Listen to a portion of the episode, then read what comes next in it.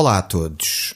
Eu hoje quero falar de eutanásia. Pois é, este tema está na ordem do dia porque parece que há várias propostas na Assembleia da República com vista a legalizar a eutanásia. E se há questão fraturante no nosso país, este é um deles, a eutanásia, não é? Isto aqui divide muitas águas e de um lado temos uma onda mais progressista, mais Uh, mais pela liberdade pessoal, não é? De podermos decidir sobre a nossa vida ou o fim dela, e do outro lado temos ali aquela malta mais católica, não é? E aqui há uma confusão que que me atormenta o pensamento, que é o seguinte: então, se o pessoal católico acredita que há vida depois da morte, qual é que é o mal de um gajo acabar a sua vida quando bem decide? Não há um julgamento? Não diz no vosso livro que o Criador nos julga a todos?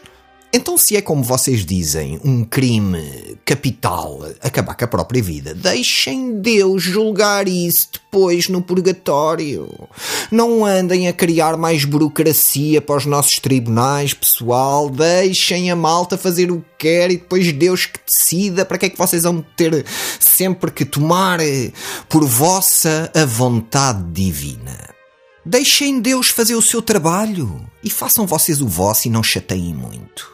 Porque há aqui uma grande oportunidade para o nosso país na legalização da eutanásia. Isto pode levar o nosso país para um nível Champions League no futuro próximo. Ou seja, se legalizarmos a eutanásia e a isso juntarmos o que de melhor tem o nosso país para oferecer, podemos criar aqui uma oferta turística inédita no mundo e que vai criar milhares e milhares de empregos e beneficiar-nos a todos economicamente. Nós tornamos Portugal o final ideal. Por exemplo, imaginem que vocês são um velho finlandês que sempre gostou toda a vida da adrenalina e que está a chegar àquele momento final da vida, já cheio de dores, coitadinho, todo entubado, mas não se quer ir embora sem aquele rush de adrenalina pelo corpo acima. Que é que fazemos? Atamos o velho a uma prancha de surf, lá vai o McNamara de mota d'água a puxá-lo, e aí vai o velho por um vagalho 30 metros na Nazaré para a sua hora final, com os pelos todos eriçados pela excitação. Cabum! Bem, vão fazer fila.